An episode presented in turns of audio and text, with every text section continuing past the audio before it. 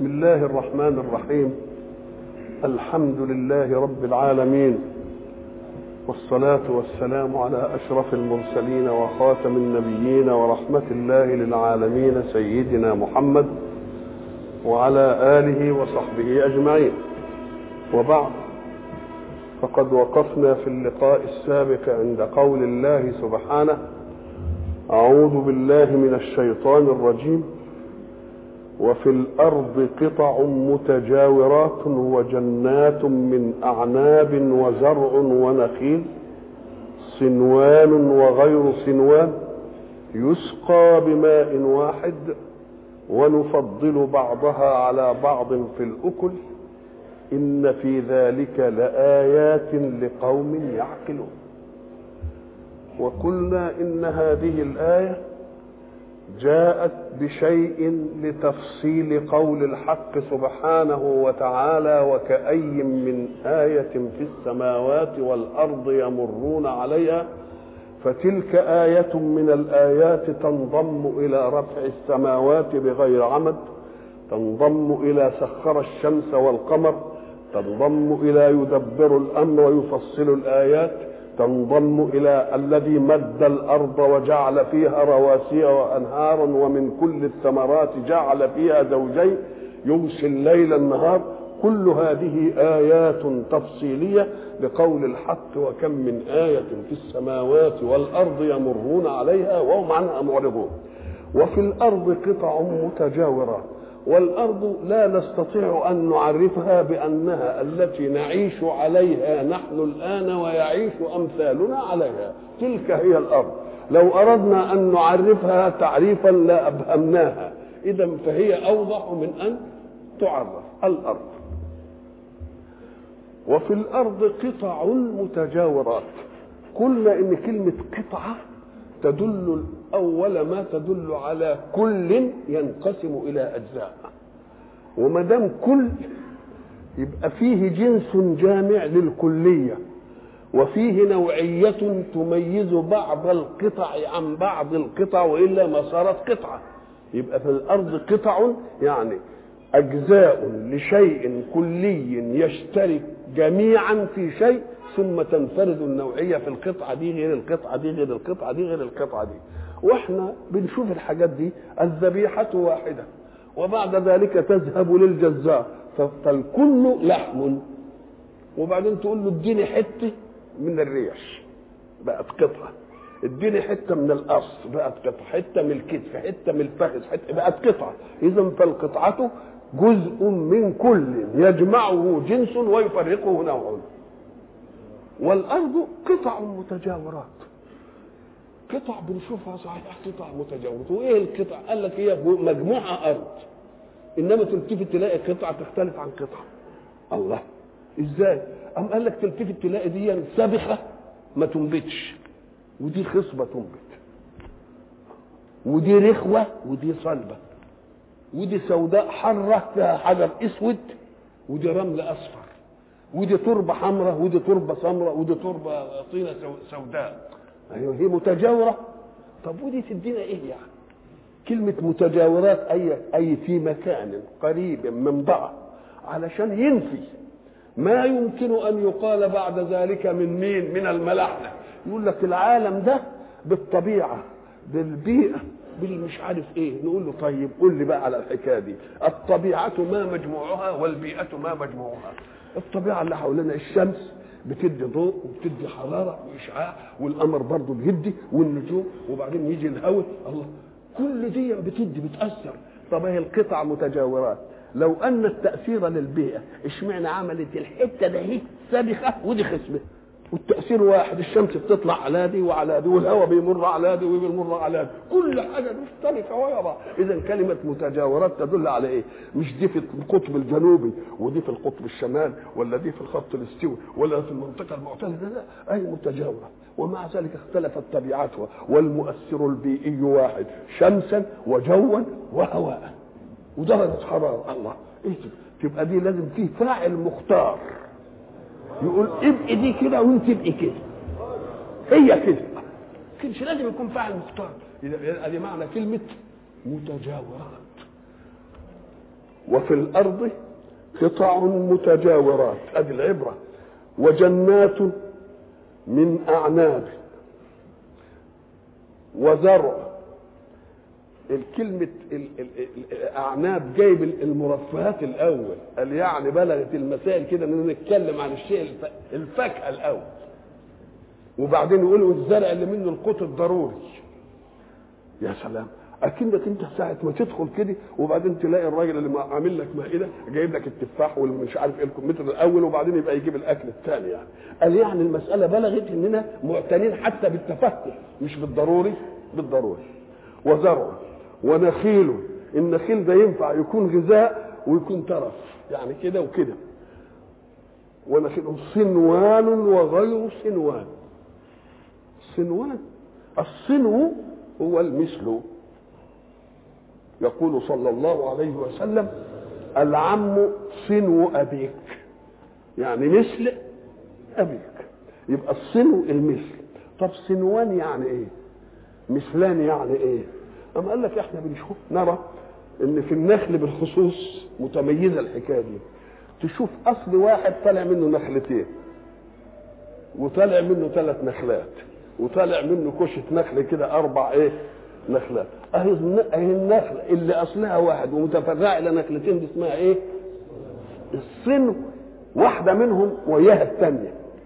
وإن كانت واحدة وياها ثلاثة يبقى صنوان تنفع مثنى وتنفع جمع يبقى فيه صنو مفرد وبعدين صنوان يا مثنى يبقوا نخلتين يا جمع يبقوا نخلات متعددة. بس الفرق إيه؟ إن صنوان المثنى بيبقى زي المثنى اثمرت اثمر صنوان نخلتين. ورأيت صنوين زي رجل رجلان ورجلين. إنما لما يكون جمع يقول إيه؟ اثمرت اثمر صنوان. ورأيت صنوانا ومررت بصنوان. تبقى دي في التسمية ودي في الايه؟ في الجمع.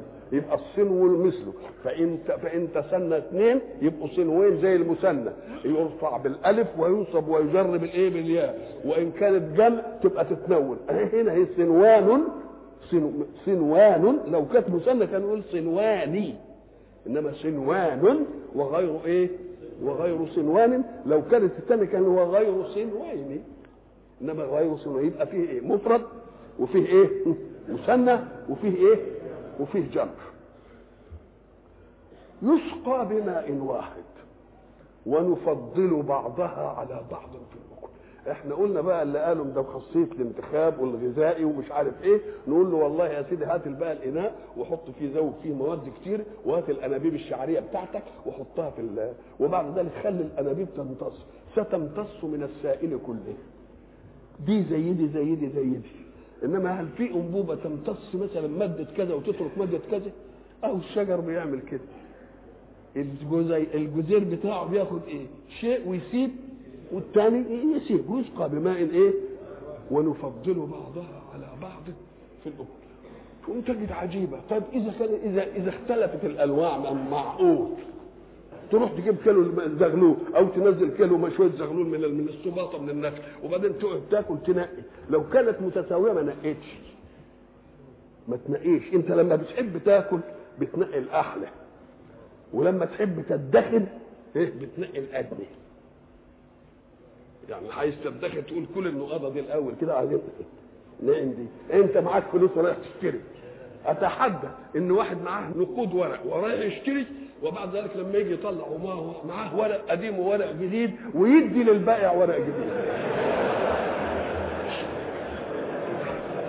طب أتحداه برضه لما يروح يشتري فواكه إنه ياخد المفعصه ويسيب الحلو.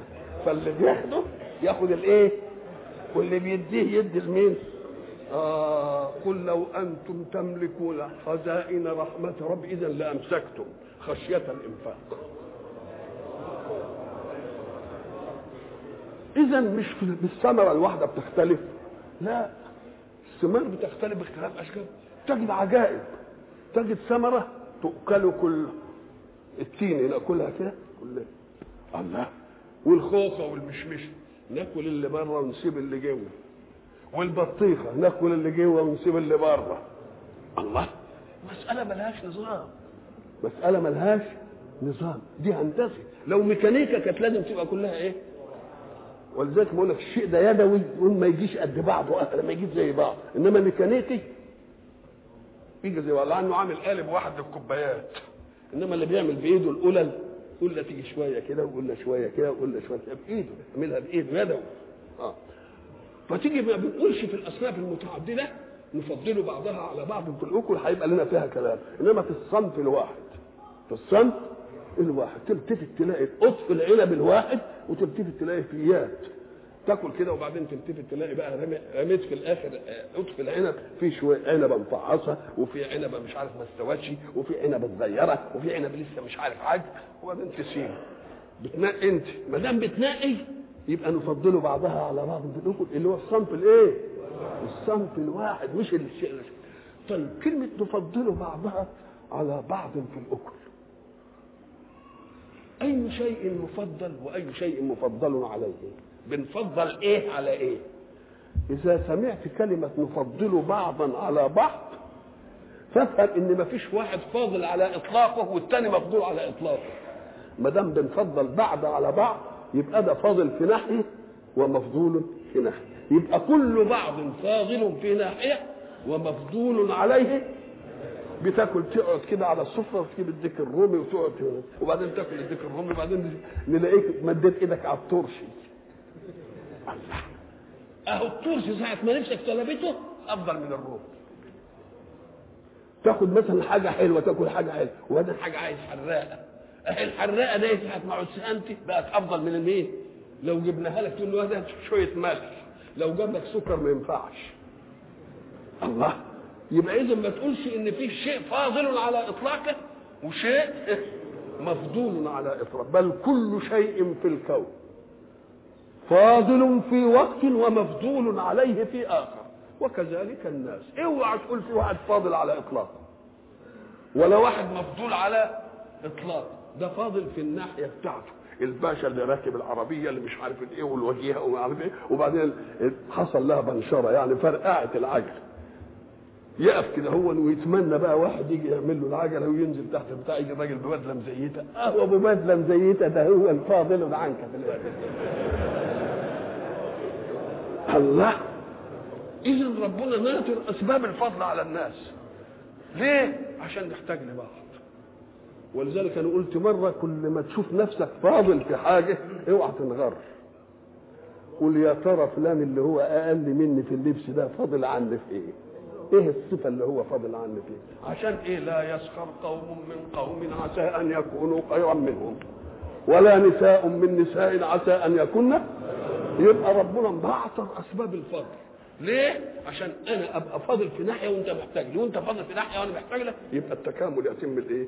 كذلك الفواكه. يفضلوا بعضها اوعى تقول ده هو فضل المانجه عن عن الجميز اوعى تقول انه فضل ال- المانجه عن ال عن ال عن ال عن التين لا دي في ناحية ودي في إيه ناحية ولذلك أنت مرة يبقى عندك الطبق تقوم تاكل واحد مثلا تفاحه وبعدين تسيبها وتاخد جوافايه تاخد بعدين تاخد بلحة يبقى ساعة ما طلبت أنت البلحة كانت في تقدير الموازين والتبادل هي الإيه؟ هي الإيه؟ هي الأفضل. كل واحد بقى يشوف أي حاجة يقوم يلاقي لها وقت هي اللي تنفع فيه. كل شيء عنده بإيه؟ بمقدار. كل شيء عنده بمقدار لذلك تلون الأطعمة تلتفت تلاقي واحد مقبل على دي وواحد مقبل على دي وواحد مقبل على دي وواحد مقبل يحب الورك وواحد بيحب الإيه؟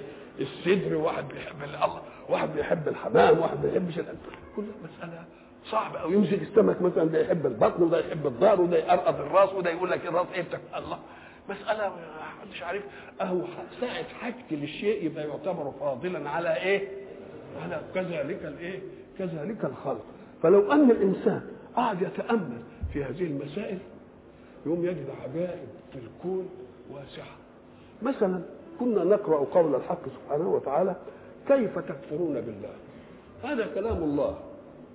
كيف تكفرون بالله؟ طب بالله لما يسأل كيف تكفرون بالله لما تقول له كيف بنيت هذا البيت؟ مش أكنك تتعجب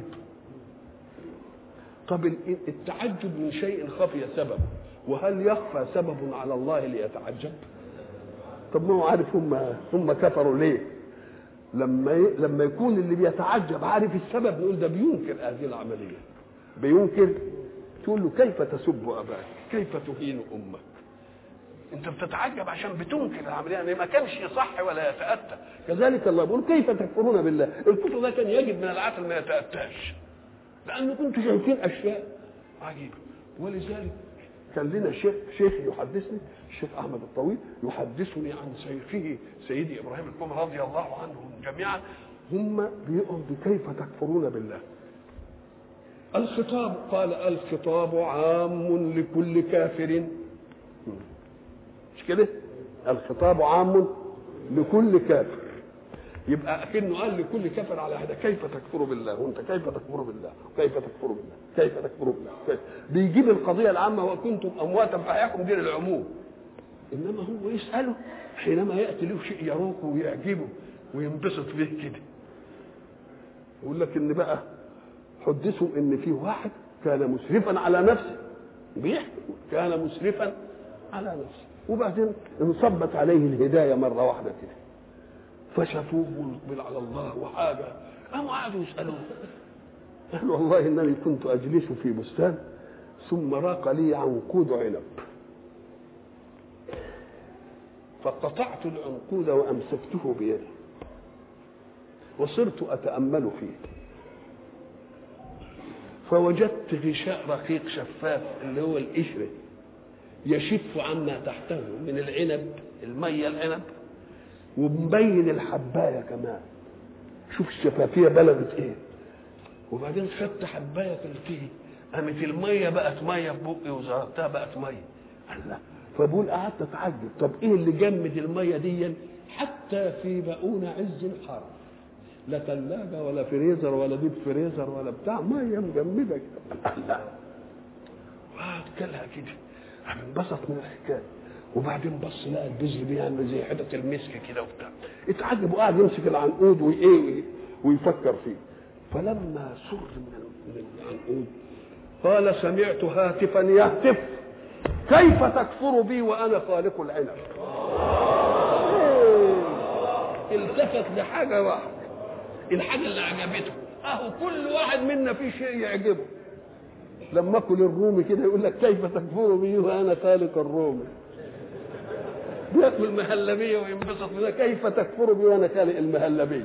يبقى يتعجب حين يرى شيئا يعجبك ولم تصنعه يدك ولم يصنعه مثلك. خلاص؟ يقول لك كيف؟ يبقى كيف تكفرون بالله؟ كل واحد نسأله ساعة ما يجي يلبس ثوب كويس كده ومش عارف إيه. كيف تكفر بالله يا اللي لزقك الثوب ده ولزقك خياط يخيط لك ولزق إجازة. أي حاجة. تقول له كيف تكفر بالله وهو خالق كذا. كيف تكفر؟ تلاقي كل واحد مخاطب بهذا كافر مخاطب بهذه العبارة لا لأن ما من كافر إلا وله شيء يعجبه في الحياة. امسكوا عند الحتة اللي عجبته دي قول له والله أنت عملت إيه؟ كيف تكفر بالله الذي خلق هذا؟ قال ما ساعة ما سمعت كيف تكفر بي؟ وأنا خالق العنب. التفت وقال أنا يا رب أن أؤمن بك وآمن وصار في الحالة اللي إيه؟ ادي معنى كيف تكفرون إيه؟ بالله. يبقى ونفضل بعضها على بعض في الأكل. كل شيء يبقى فاضل في وقت طلبه. كل شيء فاضل في وقت الترش يبقى فاضل في وقت طلب مش كده؟ القرن الشطة الحامي يبقى فاضل في وقت إيه؟ يبقى في وقت إيه طلبه. وفي الأرض قطع متجاورات وجنات من أعناب وزرع ونخيل سنوان وغير سنوان يسقى بماء واحد ونفضل بعضها على بعض في الأكل أي بعض فاضل وأي بعض مفضول. كل شيء فاضل مرة ومفضول عليه مرة. يبقى فاضل إمتى؟ وقت حاجتك إليه. ومفضول وقت غير الحاجة إيه؟ كذلك الناس. ونفضل بعضها على بعض في الأكل. الأكل هو ما يؤكل. أو ما يعد لأن يؤكل.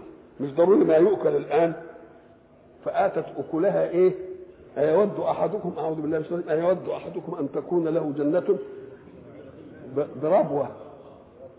فأصاب إيه؟ فإن لم يصبها وابل فطل فآتت أكلها ضعفين. المأكول.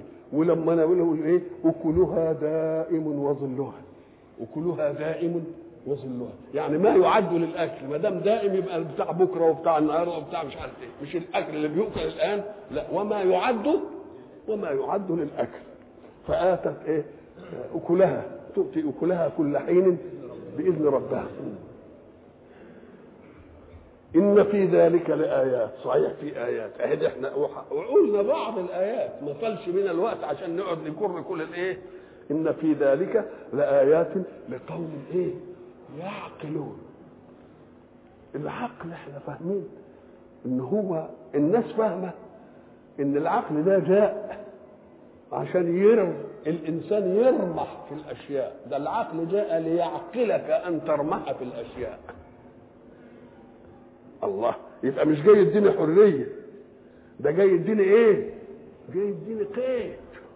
يقول لك اوعى يستهويك الأمر الفلاني لأن عاقبته كذا. يبقى اعقل بقى. اعقله زي من عقل من, عقلة الايه؟ عقلة البعير. العقل بيجي للأشياء ويقعد يفكر فيه. وإحنا قلنا يفكر يعني يفركها عشان يطلع الايه؟ عشان يطلع منها الايه؟ المطلوب ويتدبرها. يبقى عمليات العقل عمليات إيه؟ عمليات استقبال إدراكي ويبحث في الاستقبال الإدراكي ده لحد ما يطلع شيء كويس. نقول له هو كويس صحيح دلوقتي. إنما تدبر يمكن يجيب ضرر ولا ما يجيبش ضرر زي الأدوية اللي يدوها تشفي بعض الأمراض وبعدين بعدين يقول لك ممنوع استعمال الأدوية دي ليه؟ لأن طلعت لها آثار إيه جانبية يبقى ما عرفوش العقل وما تدبروش الايه؟ ما تدبروش الأمر قفوا ما ليس ما ليس لهم به إيه؟ ما ليس لهم به علم إن في ذلك لآيات لقوم يعقلون ما جابهاش لواحد. لمن يعقل للرجل يعقل للواحد لمن يعقل قال لك لا يعقلون. قال لك ليه؟ قال لك عشان تتعاون العقول في رد العقول. عشان العقول تتعاون في إيه؟ ما أخدش بعقل أنا. أسمع عقل الثاني وأسمع عقل الثالث وأخد دي وأخد رأي ده وأخد رأي دي علشان إيه؟ أستطيع أنني أعمل شيء من التدبير لما يمكن أن يقع يمكن أنت عملت يمكن دوكا مرة بالتجربة يقول له أنا عملت التجربة دي وما نفعتش بلاش ده حصل كده وكده وكده وكده يبقى لقوم يعقلون عشان تتكاتف إيه؟ عشان تتكاتف العقول في استنباط الحقائق النافعة التي لا يتأتى منها ضرر فيما إيه؟ لا يتأتى منها ضرر فيما بعد.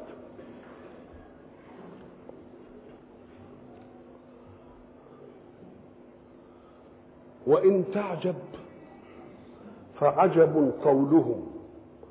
أإذا كنا ترابا أإنا لفي خلق جديد.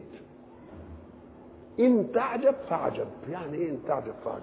إحنا قلنا العجب إنك أنت تبدي الدهشة من شيء ما تعرفش سببه.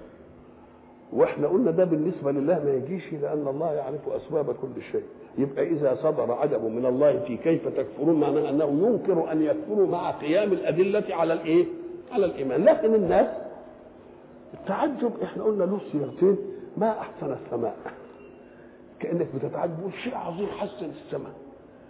إنما أنت عارف مين اللي حسن السماء يا مؤمن؟ لأن اللي حسنها مين؟ إنما هاب الكافر قاعد كده. قال يا ما أحسن السماء. إيه اللون الجميل ده؟ وإيه الكواكب المنصورة فيها بهذا الشكل؟ ويفرض إنه كافر؟ ما يعرفش إن ربنا هو اللي خلق يبقى بيتعجب لشيء مش عارف سببه ونقول له ما هو غباء الكفر هو اللي ما خلاكش تعرف سببه. لو كان عندك إيمان كنت عرفت إيه؟ كنت عرفت الإيه؟ السبب بتاعه. إن تعجب طب رسول الخطاب لرسول الله. طب عجب رسول الله من أي شيء؟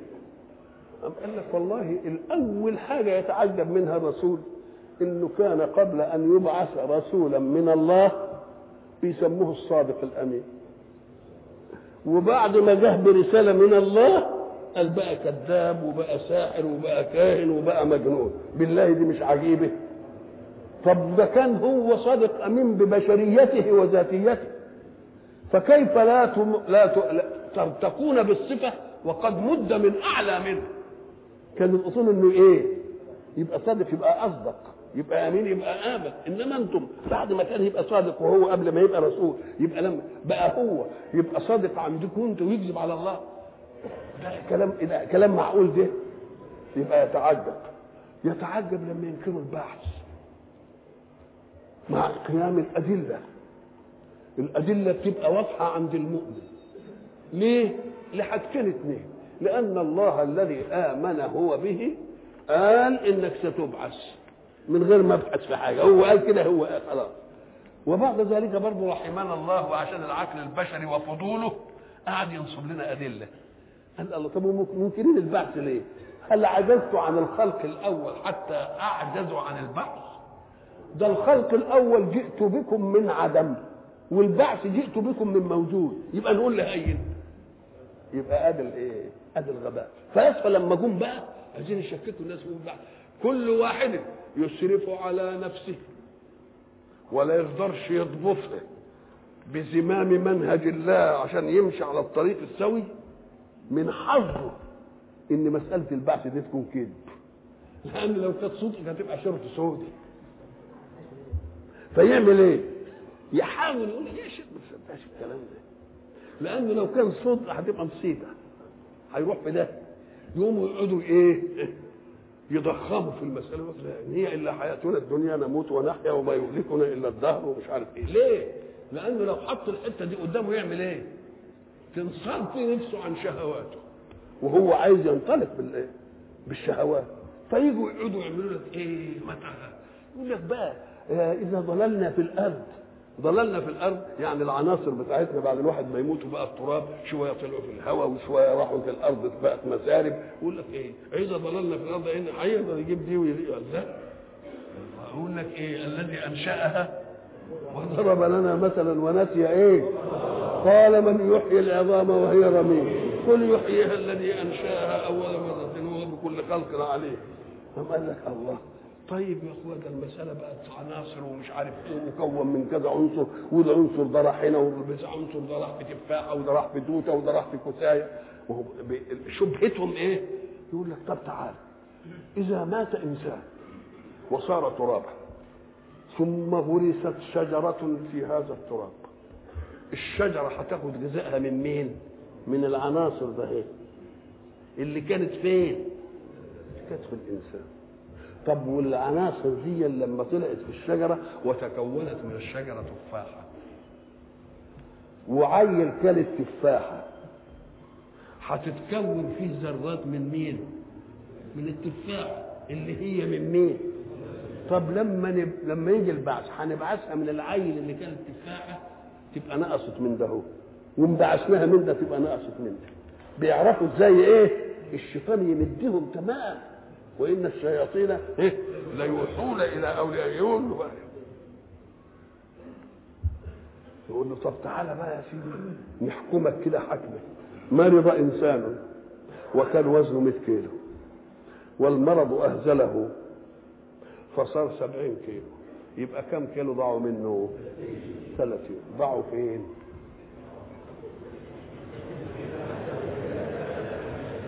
آه. اللي يحزن اللي اللي يعني يخس نزل منه أجزاء. نزلت منه أجزاء دي راحت لعناصر الأرض. مش كده؟ ولا إيه؟ ولا راحت فين يعني؟ مش راحت في عناصر الإيه؟ عناصر الأرض. عن الأرض بعدين جاله طبيب عرف الداء فاعطاه دواء فصح فلما صح وصحته بقت كويسه قال له بقى ابتدي بقى كل كذا وكل كذا وكل كذا فاستعاد ال 30 كيلو. وبقى 30 هل ال 30 كيلو اللي هو استفادهم من الأكل اللي كانوا دي هي ال 30 كيلو اللي طلعوا منه؟ ده اللي طلعوا منه في المجاري ما عملوش حاجة. الله. اذا التكوين تكوين نسبي للعناصر. كذا من الحديد وكذا من المش عارف وكذا من المغنيسيوم وكذا يبقى يبقى ده فلان. عملية عقلية إن لازم يوجد فيه إيه؟ لازم يوجد فيه جزاء ما دام في أمر وفي نهي وكذا لازم يبقى فيه جزاء. ان تعجب يا محمد من الكفار في كذا وفي كذا وفي كذا فلك حق أن تعجب لأن الموضوع يتعجب إيه؟ يتعجب منه. الحق سبحانه وتعالى حين يخاطب الخلق يخاطبهم إما في أمر محد لا يشك فيه أحد أو في أمر يشكون فيه. لما تيجي تخاطب واحد في أمر هو بيشك فيه وبينكره ماذا تصنع؟ تقعد تاكده تقول له والله محمد زارني أمس. يقول لك يا شيخ ده محمد مش هنا ده محمد مسافر. تقول له والله إن محمدا زارني بالأمس. اذا بتأكد له لما يكون في عنده إيه؟ إنكار. اذا أنت لا تؤكد شيئا إلا إذا كان مخاطبك إيه؟ إنما تيجي من باب للطاء كده وتقول له والله العظيم إن محمد زارني بالأمس. مش منطق. انت الأول تقول له زارني فين يجي على تبقى تاكد له. طيب. ففي شيء الناس ينكروه ولازم ربنا يخاطبهم بإيه؟ بالتأكيد. وشيء ما ينكروه شيء ربنا يخاطبه بإيه؟ إزاي؟ طب الموت دي حد يشك فيه؟ لا يشك أحد في الموت. إنما النبي عليه الصلاة والسلام ادانا صورة له حقيقية. لا أرى يقينا أشبه بالشك من يقين الناس بالموت. هو يقين إنما برضه الناس يعني إيه مبعداه كده مش. لا لا أرى يقينا اشبه بالشك من يقين الناس بالموت. اذا كلنا بنموت ولا كلنا بنموت؟ يوم ربنا يجيب قضية الموت وقضية البعث. يقول إيه؟ ثم إنكم بعد ذلك لميتون. تأكيد ولا مش تأكيد؟ كيف يؤكد الله أمر الكل؟ مجمع على أنه مش ده واقع. أم قال لك لأن غفلتهم عنه كأنهم منكرين له. فخاطبهم خطاب مين؟ خطاب المنكرين. ثم إنكم يوم القيامة تبعثون. الله. ديك قال لميتون وقال لا تبعثون لا قال تبعثون بس. لأن قيام الدليل على البعث مش عايز مش عايز تأكيد. ليه؟ لأن التأكيد إعطاء شبهة للممكن في إنكاره. وعدم التأكيد آكد من التأكيد في هذا الظرف. إزاي؟ كأنه بيقول الأمر ما يحتاجش التأكيد الأمر واضح أوي أوي أوي. بس أنت غفلان عن الإيه الأدلة؟ أن إنسانا ذهب إلى طبيب. وقال له أنا بشتكي كذا الطبيب فحصه وراح كاتب له دواء. يبقى كتابة الدواء من الطبيب. مش تصديق للمرض وشبهات المريض فيه؟ طب إذا قال له يا شيخ روح الله ما أنا كاتب لك دواء. الله لما ما يكتبلوش دواء أصح؟ له؟ ولا لما يكتب له دواء؟ لما ما يكتبلوش. كأن كتابة الدواء احترام لشبهته في المرض. عدم الكتاب يقول له ما فيش مرض خالص. كذلك الحق. الشيء الذي ينكرونه وعليه دليل واضح يخاطبهم فيه خطاب بلا تأكيد يقول لهم مالكوش حق تنكروا ولذلك أنا مش إيه مش هاكد لكم الكلام. والشيء اللي أنتم متأكدين منه وغفلانين عنه نأكده ده لأن الغفلة مش متربطه عليكم خالص. اذا كذلك القسم هو ربنا مش بيقسم بحاجة والتين والزيتون مش كده؟ والقرآن ويقسم بالقرآن الحكيم الله. ويقسم بكذا ويقسم بكذا ويقسم بكذا. طب وفي حاجات تقول لا أقسم. لا أقسم بهذا البلد وأنت حل بهذا البلد ووالد وولد والعجيب إنه يجيب جواب قسم. لقد خلقنا الإنسان. ده انت بتقول لا أقسم. إزاي تقول لا أقسم وتجيب لي جواب قسم؟ قال لك آه لأنه بيقول لا أقسم فكأنكم ملكوش حق في الإنكار. ولذلك ما كان يصح أن أقسم لكم. ولو كنت مقسما لأقسمت بكذا وبكذا وبكذا وبكذا أنكم لكذا وكذا. وإن تعجب فعجب قولهم. أإذا كنا ترابا. أإنا لفي خلق جديد. طب أنتوا اتخلقتوا الأول من من تراب والتراب انخلق من عدم. فيبقوا إزاي انت؟ أفعينا بالخلق الأول؟ بل هم في لبس ده هو ده, ده, هو أهون عليه. هو إيه؟ أهون عليه. أولئك الذين يتعجب منهم في التعجب الثالث تعجب لتسمية لتكذيبه بعد أن كان صادقا أمينا ولأنهم ينكرون البعث مع قيام الإيه؟ الدليل عليه. إن تعجب فعجب فلك حق في العجب. أولئك أي الذين تتعجب منهم الذين كفروا بربهم. مش كفروا بالله كفروا بالرب. لأن الله له مطلوب عبادي افعل ولا تفعل. إنما الرب مدلوله عطائي بيدي للمؤمن ويدي للكافر ويدي للطائع ويدي للعاصي. دي ربوبية ولا لأ؟ قال للأسباب استجيبي لأي لخلق من خلق مؤمنا كان أو كافرا طائعا كان أو عاصيا الكافر اللي بيزرع الأرض بقوانينها بينجح كده ولا لا؟ كل شيء بأسباب. يبقى عطاء من ده؟ عطاء ربوبية عطاء ربوبيه إنما عطاء الألوهية الإله معناه المعبود. معبود يعني مطاع في فعل ومطاع في لا. يبقى مطلوب الألوهية تكليف. ومعطى الربوبية تشريف كل واحد. أولئك الذين يعني بس يستهزئوا واني. كلفتهم الأول.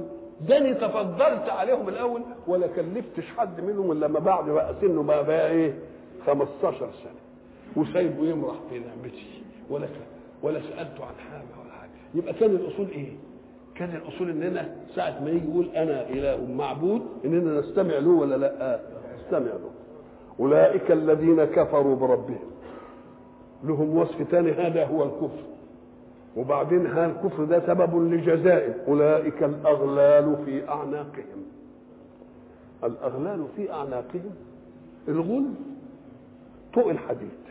له طرفين طرف في الإيد دي وطرف في الإيد دي ويتربط في مين؟ ويتربط في الرقبة. يتربط في الرقبة دي إزلال تظلت أعناقهم. وللإيدين لشد الحركة. يبقى ما يقدرش يعمل إيه؟ وأولئك الأغلال في أعناقهم. ادي الجزاء. وأولئك أصحاب النار هم فيها خالدون. كلمة صاحب أصحاب النار كلمة صاحب دي مش بتطلق بس على المعرفة. المعرفة التي تروق كيانك وذاتك. بقى صاحب. في واحد ما مالكش بيه صلة. في واحد يا دوب تعرفه. وفي واحد إيه؟ تصاحبه وفي واحد إيه؟ تصادقه وواحد تأخيه يعني مراتب كده. أولئك أصحاب النار. آه أم قال لك ده, الصاحب فيه فيه ألفة وتجاذب بين اثنين. أم قال لك النار بتعشقه وهو بيعشق النار. النار بت إيه؟ يعني عفاه زي ما الصاحب يقعد يعانق صاحبه كده ويقعد إيه؟ آه يبقى أصحاب معناها إيه؟ ملازم.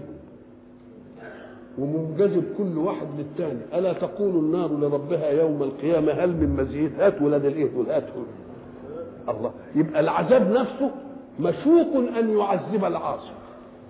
نفس العذاب مشوق انه يعذب مين؟ انه يعذب العاصي. وأولئك أصحاب النار. هم فيها خالدون. ويستعجلونك بالسيئة. الاستعجال أن تطلب الشيء قبل زمنه الشيء ده زمنه ياخد ساعة أنت بتتعجل الراجل المكواجي يقبلك الجلابية في خمس دقائق يبقى التعجل معناه إيه؟ تقصير الزمن عن الغاية ذهابك للغاية عايز زمن أنت تتعجلها يعني إيه؟ تاخدها قبل إيه؟ قبل زمنها إذا كل حاجة لها إيه؟ لها ميلاد أنت هتاخدها قبل ما إيه؟ قبل ما تنولد ويستعجلونك هل الاستعجال ده لمطلق مطلوب؟ قال لك لا ده يستعجلون بالسيئة قبل الحسنة. هو ده دليل على خلق موازين تفكير. ما قالوش وخ... لن نؤمن لك حتى تفجر لنا من الأرض ينبوعا. أو تسقط السماء كما زعمت علينا كسفا ما يلا كده تخلي السماء يبقى بيستعجلوا بإيه؟ بالسيئة. طب بدل ما يقولوا يسقط السماء علينا كسفا طب ما يقولوا اهدينا ولا حاجة. انزل علينا حجارة. الله. بتستعجلوا إيه؟ ده كل عذاب له إيه؟ له مدة وله شيء موقوت وما تستعجلوش. ان كان منطق العقل ان كنتم تستعجلوا الحسن. تستعجلوا الحسن الحسنه زي إيه؟ قال, لك بدل ما كنت تقولوا اللهم إن كان هذا هو الحق من عندك فأمطر علينا حجارة من تقول اللهم إن كان هذا الحق فاهدنا إليه. طب ولماذا استعجلت بالسيئة ولم تستعجل الحسنة؟ ده علشان يدلك على أن المقياس مش سليم. فإذا انتهت مقاييسهم إلى الكفر فاعلم أن دي فساد مقاييس. بدليل إنهم بيستعجلوا بالإيه؟ بالسيئة. ولم يستعجلوش الإيه؟ ولم يستعجلوش الحسنة. ويستعجلونك بالسيئة قبل الحسنة. وكان المفروض في العاقل حين يخير بين أمرين أن يستعجل الحسنه لأنها تنفع ويستبعد السيئة إذا المقاييس مختلة. فما دام المقاييس مختلة فيما يختص بذاتهم يبقى إن كفروا تبقى نتيجة للمقاييس الإيه؟ نتيجة للمقاييس المختلة. إذا كان الأمر اللي بيتعلق بهم مقاييس مختلة فيه ويستعجلونك بالسيئة قبل الحسنة. وقد خلت من قبلهم المثلات. طب بيستعجلوك ليه؟ هو لما إحنا بنقول احذروا أن يصيبكم عذاب احذروا كده ده في كذب. طب ما العبر قدامكم في التاريخ. المثلات جمع إيه؟ مثلة. وفيه لغة مثلة. ليه مسمينها مثلات؟ لأن حين يأخذ الله قوما بذنبهم إن عاقبتم فعاقبوا بمثل ما عاقبتم به. وجزاء سيئة يبقى مثلات من الايه؟ من المثل يبقى العقوبة مناسبة للمين؟ للإيه؟ للجريء